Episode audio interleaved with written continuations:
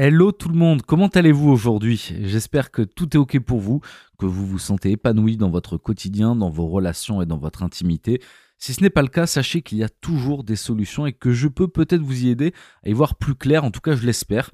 Si vous souhaitez me poser une question, envoyez-moi un message vocal, n'hésitez pas, euh, via ma page Instagram que vous retrouverez en description de ce podcast et je pourrai vous y répondre dans un futur épisode.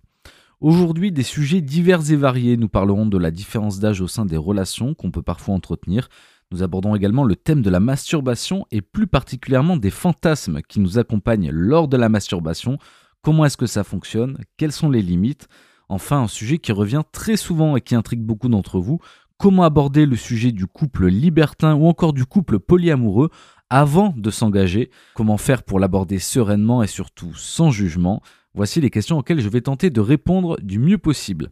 Vous écoutez Allo Jordi, ici on parle sans tabou. Bienvenue. Allo Jordi, Allo Jordi, le podcast décomplexé.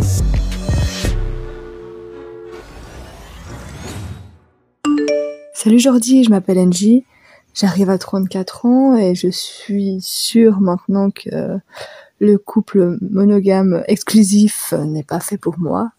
Maintenant, je sais pas encore euh, si je me situe euh, plutôt à être en couple libertin ou polyamour ou, je ne sais quoi. En tout cas, la grande question que je me demande, c'est comment aborder le sujet avec les hommes que je rencontre. Voilà, bisous Salut Angie, merci beaucoup pour euh, ta question. Alors déjà, tout d'abord, je vais peut-être rappeler ce qu'est un couple libertin, ce qu'est un couple polyamoureux. Alors un couple libertin, c'est un couple qui libertine ensemble. Donc par libertinage, on peut entendre euh, plein de choses, et notamment le fait de s'affranchir euh, des normes, de ce qu'on appelle les normes, notamment en euh, matière de sexualité. Alors ça peut passer par plein de pratiques différentes, l'échangisme, le candolisme, le fait de sortir dans des clubs libertins, mais aussi dans certains cas, certains couples libertins peuvent s'octroyer des moments de plaisir avec d'autres personnes sans forcément être accompagnés euh, par leur partenaire. Alors évidemment, la liste n'est pas exhaustive parce que euh, ça serait beaucoup trop long et puis euh, peut-être que je ferai un épisode un jour où je présenterai les, différentes pratiques, on pourra en parler plus longuement, mais là c'est pas le sujet. Par contre, Angie, tu as parlé également du couple polyamoureux. Alors là, c'est différent du couple libertin. Parce que là où le couple libertin prône la liberté sexuelle, euh, le couple polyamoureux, alors peut bien sûr aussi prôner la liberté sexuelle, mais il prône essentiellement la liberté sentimentale. Le polyamour est une forme d'amour multiple, comme son nom l'indique, et l'idée derrière le polyamour est de pouvoir entretenir plusieurs relations amoureuses. Alors évidemment, il faut que ce soit consensuel, ça peut euh, fonctionner de plusieurs façons. Soit les deux partenaires ont d'autres relations sentimentales, soit un ou une des deux partenaires a d'autres relations sentimentales et l'autre non, mais peut totalement y être ouvert bien sûr euh, sans que ça ne pose de soucis. Donc généralement dans ce type de relation, il y a ce qu'on appelle un couple socle, donc la relation principale autour de laquelle vont graviter d'autres relations euh, sentimentales, donc d'autres relations amoureuses. Maintenant, étant donné que ce sont deux types de relations différentes, donc euh, relation libertine, relation polyamoureuse, ça va forcément nécessiter deux approches différentes auprès euh, de ton ou de tes partenaires si tu souhaites euh, en discuter avec eux. Et avant d'en parler, l'une des meilleures choses à faire est de maîtriser à fond les deux sujets. Certaines personnes seront plus enclines à, s'ouvrir au couple libertin parce que parce qu'elles vont peut-être y trouver quelque chose de positif euh, et prendre du plaisir à travers euh, cette pratique de manière générale. D'autres seront peut-être plus enclines à multiplier, pourquoi pas, les relations amoureuses.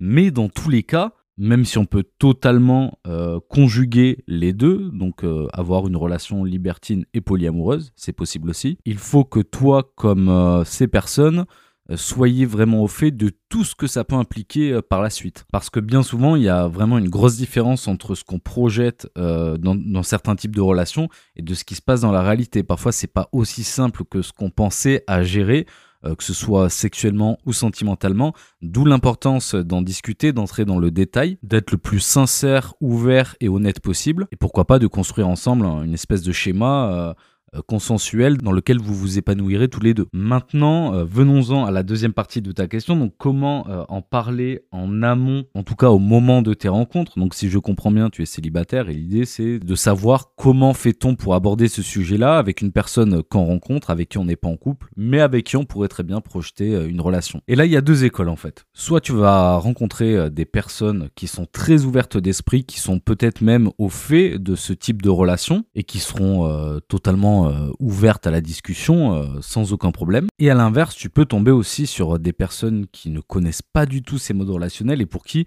euh, ça peut être perturbant d'aborder ce sujet-là. Parce que malgré tout, bah, il faut pas oublier que le modèle exclusif reste dominant dans nos sociétés. effectivement, quand on n'a pas entendu parler de libertinage ou de polyamour ou qu'on maîtrise très mal le sujet, bah, sur le coup, ça peut faire peur. Donc dans un premier temps, ce que tu peux faire, c'est éventuellement te rapprocher du milieu libertin, ce qui te permettra de rencontrer bah, des personnes qui sont déjà euh, au courant de tous ces modes relationnels, sachant que tu peux très bien aller dans un club libertin euh, sans libertiner, hein. tu peux y aller juste euh, en tant que visiteuse entre gros guillemets, ça ne t'engage à rien, mais ça peut te permettre de faire des rencontres dans ce sens-là.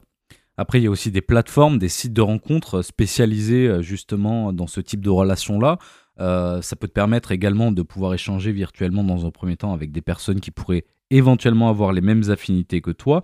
Et si tu ne souhaites pas fermer la porte à d'autres personnes, parce que dans le lot, il peut y avoir aussi des personnes très ouvertes d'esprit, euh, tu peux t'inscrire par exemple sur des sites de rencontres dits plus classiques.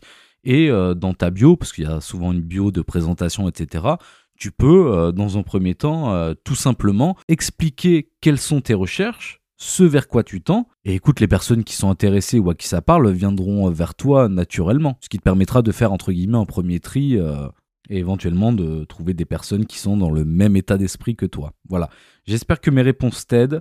Euh, comme d'habitude et comme je le dis souvent aux personnes qui me posent des questions, n'hésite pas à me tenir au courant. Et puis, euh, je te souhaite bon courage dans tes recherches et je te dis à très bientôt. Coucou aujourd'hui. un jour, j'ai commenté un petit post et puis un homme m'a répondu. On a commencé à échanger, il y a eu un bon feeling et tout. Et euh, on a commencé à discuter un peu, voilà, c'était un peu plus chaud que prévu. Et au bout d'un moment, on s'est rendu compte qu'en fait, il était beaucoup, beaucoup plus jeune que moi. Et euh, bah, finalement, on a décidé de continuer à échanger quand même. Et on envisage même de se voir. Voilà, je voulais juste ton avis. Est-ce que dans ces cas-là, il faut se dire, euh, écouter sa conscience et se dire, oh là là, ça craint, laisse tomber, il est beaucoup trop jeune. Ou est-ce qu'on en a juste rien à faire et on prend le plaisir là où il est, tout simplement Bonne journée, à plus.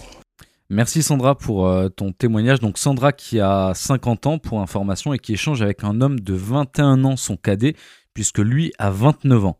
Donc là, on rentre vraiment dans un sujet qui est ultra tabou, euh, encore bon, dans le monde, mais aussi en France, hein, bien sûr.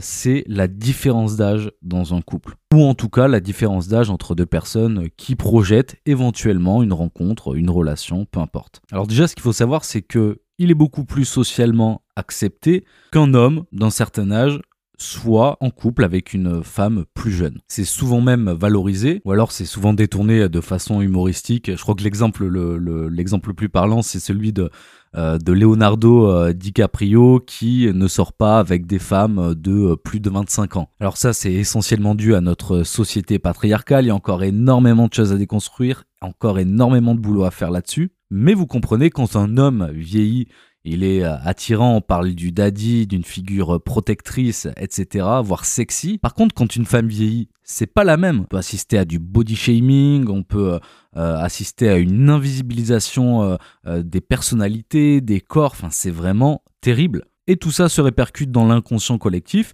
Donc du coup, c'est moins acceptable aux yeux de la société qu'une femme de 50 ans, par exemple, comme c'est ton cas Sandra, soit en couple ou ait une relation avec euh, un homme plus jeune. Donc Sandra, j'ai envie de te dire, on n'en a rien à foutre. Vraiment. Et je sais que c'est compliqué euh, dans, ce monde-là, mais euh, essaye au maximum, si tu le peux bien sûr, c'est pas une injonction, de te défaire au maximum du regard des autres. Franchement, ce qui compte, c'est ta vie à toi, c'est pas la vie des autres, c'est pas ce que eux vont penser de toi ou de ta relation. Si ça te convient à toi, si ça lui convient à lui, bah c'est tout ce qui compte en fait. On s'en cogne du regard des gens, on s'en cogne du regard des autres parce que franchement, si on vit à travers le regard des autres, ben en fait, on vit comme en prison, on vit emprisonné, on vit dans des cases dans lesquelles on n'a pas envie de se mettre nécessairement, et surtout, on ne vit pas sa liberté comme on l'entend. Donc, quelle que soit ta décision, ce sera la bonne euh, à partir du moment où tu es honnête et sincère avec toi-même et où tu t'écoutes. Alors d'un côté, il y a des personnes qui vont dire euh, euh, oui, mais Jordi, ce que tu dis, euh, c'est bien beau, mais euh, la différence d'âge aussi, ça peut engendrer certaines problématiques, comme le fait de ne pas être accord sur certains sujets générationnels, comme le fait de ne pas réussir à se comprendre, comme le fait de ne pas être sur la même longueur d'onde. Des arguments dans ce sens-là, il y en aura toujours, et toujours à l'appel. Je les entends, mais là pour le coup, c'est à Sandra de savoir si ces arguments pèsent dans la balance ou pas. Parce qu'on peut très bien avoir une importante différence d'âge et s'entendre à merveille. Hein. Il y a des gens qui grandissent, qui vieillissent, qui évoluent avec leur temps, et la différence n'est pas toujours une mauvaise chose en fait. Hein. Ça peut même nourrir l'autre, et parfois de jeunes personnes sont très matures, quand à l'inverse, d'autres euh, plus vieilles euh, bah, le sont beaucoup moins. Il n'y a pas tellement de règles euh, à ce niveau-là, même si bien sûr l'expérience joue toujours dans la vie. Mais voilà, ce que je veux dire, c'est que la différence d'âge est un sujet compliqué aux yeux de la société, mais je pense que ça ne doit pas devenir un sujet compliqué quand ça devient plus personnel. En revanche, il y a un red flag, un warning vraiment à prendre en compte avec la différence d'âge, c'est l'emprise. Donc là, on parle, Sandra, d'une différence d'âge entre toi et lui. Tu as 50 ans, il en a bientôt 30. À, 30 ans, a priori, on peut se dire que euh, niveau maturité, euh, bon, on a déjà un peu d'expérience, on est OK, etc. Par contre, si on parle euh, d'une relation entre une personne de 18 ans et une autre de 40, bon, ça peut être plus problématique. Parce qu'à 18 ans, même si on est majeur aux yeux de la loi, je suis pas certain qu'on puisse avoir assez de recul pour faire la, part des choses, quoi. Être vraiment pleinement conscient ou consciente des enjeux. Et le problème, c'est que dans notre société, il y a des personnes qui profitent de ça. Donc vraiment, voilà, vigilance sur ce point-là. Qui que vous soyez, peu importe l'âge que vous avez, pas d'emprise. Mais vraiment, j'insiste, aucune emprise. Voilà Sandra, écoute, j'espère que ces quelques éléments de réflexion vont t'aider à prendre ta décision. Libère-toi du regard de la société à ce niveau-là. Il a 30 ans, enfin 29 ans, c'est a priori un grand garçon. Prenez le temps d'en discuter, euh, toi comme lui. Peut-être que ça vous permettra aussi de vous rassurer mutuellement euh, à ce propos. Et en tout cas, je vous souhaite euh, plein de bonnes choses pour la suite, quelle que soit votre décision. Enfin, pour clore cet épisode, un dernier témoignage, on parle de masturbation. Voici le témoignage de Mel. Je suis hyper ouverte et c'est le seul truc qui me pose question. Je pense vraiment que j'ai un peu plus de 30 ans et je pense que depuis, oui, mais 10 ans, je réfléchis à ça. C'est vraiment la masturbation et. Euh, alors, pas en tant que telle, mais en tant que. Quelles sont les limites de ce qu'on peut imaginer? Pas mal de, de gens disent, bah, c'est jardin secret, chacun fait ce qu'il veut, etc. Mais moi, je me dis que non, puisque on ne peut pas penser à des choses qui sont malsaines ou illégales mais on peut pas définir dans la tête des autres non plus. Est-ce que c'est sain de se masturber sur des personnes connues, des stars ou même des gens de son propre cercle? Moi, c'est des discussions que j'ai déjà eues avec les, copains avec lesquels j'étais. Et bah, je trouve ça difficile de se toucher, par exemple, sur des filles qu'on côtoie. Voilà, je me demande depuis tout ce temps et je trouve pas de réponse ni de sujet qui en parle. Quelles sont les limites à se mettre? Moi, quand je suis avec quelqu'un, euh, je, je peux que visualiser cette personne-là parce que j'ai pas envie de sexualiser des gens. Ça me paraît pas possible, quoi. Personne subisse ça. Je trouve pas ça sain. En tout cas, voilà. Merci encore. Salut Mel, merci beaucoup pour ton témoignage, merci pour ta question. Bon, alors là, il y a beaucoup de choses à dire, hein. c'est un sujet très complexe à traiter, je vais essayer de le faire euh, du mieux possible, avec le plus de nuances possible aussi, évidemment. Si vous me connaissez depuis un moment, euh, bon, vous connaissez mon amour de la nuance, c'est hyper important. Donc on va essayer de décortiquer tout ça et d'y répondre euh, du mieux possible. Quelles sont les limites de ce qu'on peut imaginer pendant la masturbation alors là, euh, à travers cette question, on touche aux valeurs, on touche à nos propres valeurs, on touche à des choses qui sont, de manière très binaire, le bien et le mal. Où se situe cette frontière entre le bien et le mal? Bah, Cette frontière est propre à chacune et propre à chacun. Comme tu le rappelles et à juste titre, hein, on ne peut pas euh, s'immiscer euh, dans le cerveau, dans l'esprit des gens. Chaque personne est responsable de ce qu'elle imagine, de ce qu'elle fantasme. En revanche, tu dis par exemple avoir des discussions avec des personnes de ton entourage, bah, ça, c'est euh, notamment une possibilité qu'on peut avoir d'éduquer certaines personnes, ou en tout cas de les aider à voir les choses différemment pour comprendre ce qui peut éventuellement être problématique. Alors, on est dans une société qui est hyper sexualisée, euh, voilà, hein, ça je, je, vous apprends rien bien sûr. Bah du coup on a tendance à sexualiser euh, tout et tout le monde. Et même comme tu le dis, des fois certaines personnes de notre entourage. D'ailleurs c'est ce qui peut poser souci, notamment dans l'amitié femme-homme, c'est cette sexualisation qui est toujours là, permanente, et dont beaucoup n'arrivent pas à se défaire en fait. C'est pour ça qu'on entend souvent dire, euh, notamment, bah, l'amitié femme-homme c'est pas possible. Parce que beaucoup de femmes se sentent justement sexualisées par euh, leurs amis masculins. Par conséquent, bah, ça donne la sensation qu'on peut pas entretenir une amitié sans qu'il y ait euh, euh, d'arrière-pensée, quoi. Alors bien sûr, l'amitié femme-homme est totalement possible.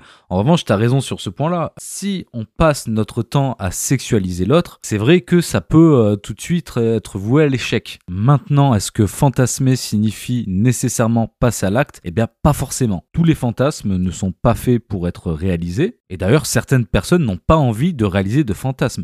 Elles utilisent le fantasme comme un mécanisme d'autostimulation qui leur permet, notamment euh, pendant des séances de masturbation, de piocher dans des images qui peuvent être euh, excitantes. Alors oui, dans le lot, j'imagine qu'il y a certaines personnes qui imaginent des images qui sont répréhensibles dans les faits, donc à partir du moment où quelqu'un passe à l'acte. Et par contre, si l'envie de passer à l'acte est présente, là, il faut en urgence consulter quelqu'un et se faire accompagner pour éviter de commettre l'irréparable, évidemment. Donc pour en revenir à ta question, Mel, euh, quelles sont les limites de ce qu'on peut euh, imaginer? Mais En fait, c'est les limites qu'on se met à soi-même, hein, tout simplement. Dans ton témoignage, tu vois, tu dis que toi, par exemple, tu n'as pas envie de sexualiser des membres de ton entourage. En revanche, d'autres le font. Est-ce que c'est mal? Encore une fois, la réponse appartient à chacune et à chacun. On peut être tenté de dire que c'est mal à partir du moment où ça crée une dissonance cognitive, à partir du moment où on sent que quelque chose n'est pas correct, à partir du moment où on sent qu'il y a un souci quelque part, il y a quelque chose qui bloque, il y a quelque chose qui nous, euh, qui nous tracasse. Mais après, euh, le fantasme, donc euh, si je mets de côté tout ce qui est répréhensible, le fantasme de manière générale est quelque chose de très sain. Une majorité de personnes a des fantasmes d'ailleurs. Et quel qu'il soit, bah, ça permet de stimuler l'imagination, la libido, le désir. Mais je comprends totalement que toi, à titre personnel, tu n'aies pas envie d'être sexualisé par des personnes de ton entourage. Et tu peux d'ailleurs leur en faire part. Euh, si ça se trouve, tu es dans des cercles sociaux euh, dans lesquels euh, parler de sexualité, parler de ce genre de choses est totalement accepté, acceptable et ouvert. Et si c'est vraiment le cas, mais moi je t'encourage à dire, écoutez, moi je n'ai pas envie d'être sexualisé. N'hésite pas à partager ton point de vue là-dessus. Et qui sait, peut-être que tu arriveras à faire comprendre aussi à certaines personnes que euh, sexualiser des amis, des connaissances, n'est pas forcément quelque chose euh, de sain euh, dans toutes les situations, quoi. Donc si c'est un travail que tu entreprends de faire de ton côté, bon courage à toi, parce que bah, effectivement c'est le seul moyen que tu auras entre guillemets de pouvoir influencer, si j'ose dire, le choix des gens qui t'entourent. En tout cas, du moins les faire réfléchir par rapport à ça. Et puis vous toutes et tous qui nous écoutez, vous pouvez vous poser la même question aussi. Hein. Quelles sont les limites que vous avez lorsque vous vous masturbez? Je pense que c'est toujours bien dans tous les cas de connaître ses limites de, de connaître ce qu'on aime aussi, mais ses limites, c'est important aussi. Et c'est valable bien sûr pour tout et pour toutes les pratiques. Merci à vous d'avoir suivi cet épisode. S'il vous a plu, je vous invite à laisser un avis 5 étoiles sous le podcast de manière à lui donner de la visibilité, à me donner de la force. Je vous rappelle que nous sommes ensemble tous les jours jusqu'au 24 décembre prochain, alors n'hésitez pas à m'envoyer vos questions en note vocale via ma page Instagram. Je vous souhaite une bonne journée ou une bonne soirée selon le moment où vous écoutez ce podcast. Je vous retrouve demain pour de nouvelles aventures. Prenez soin de vous. Je vous fais des bisous si consentis. Ciao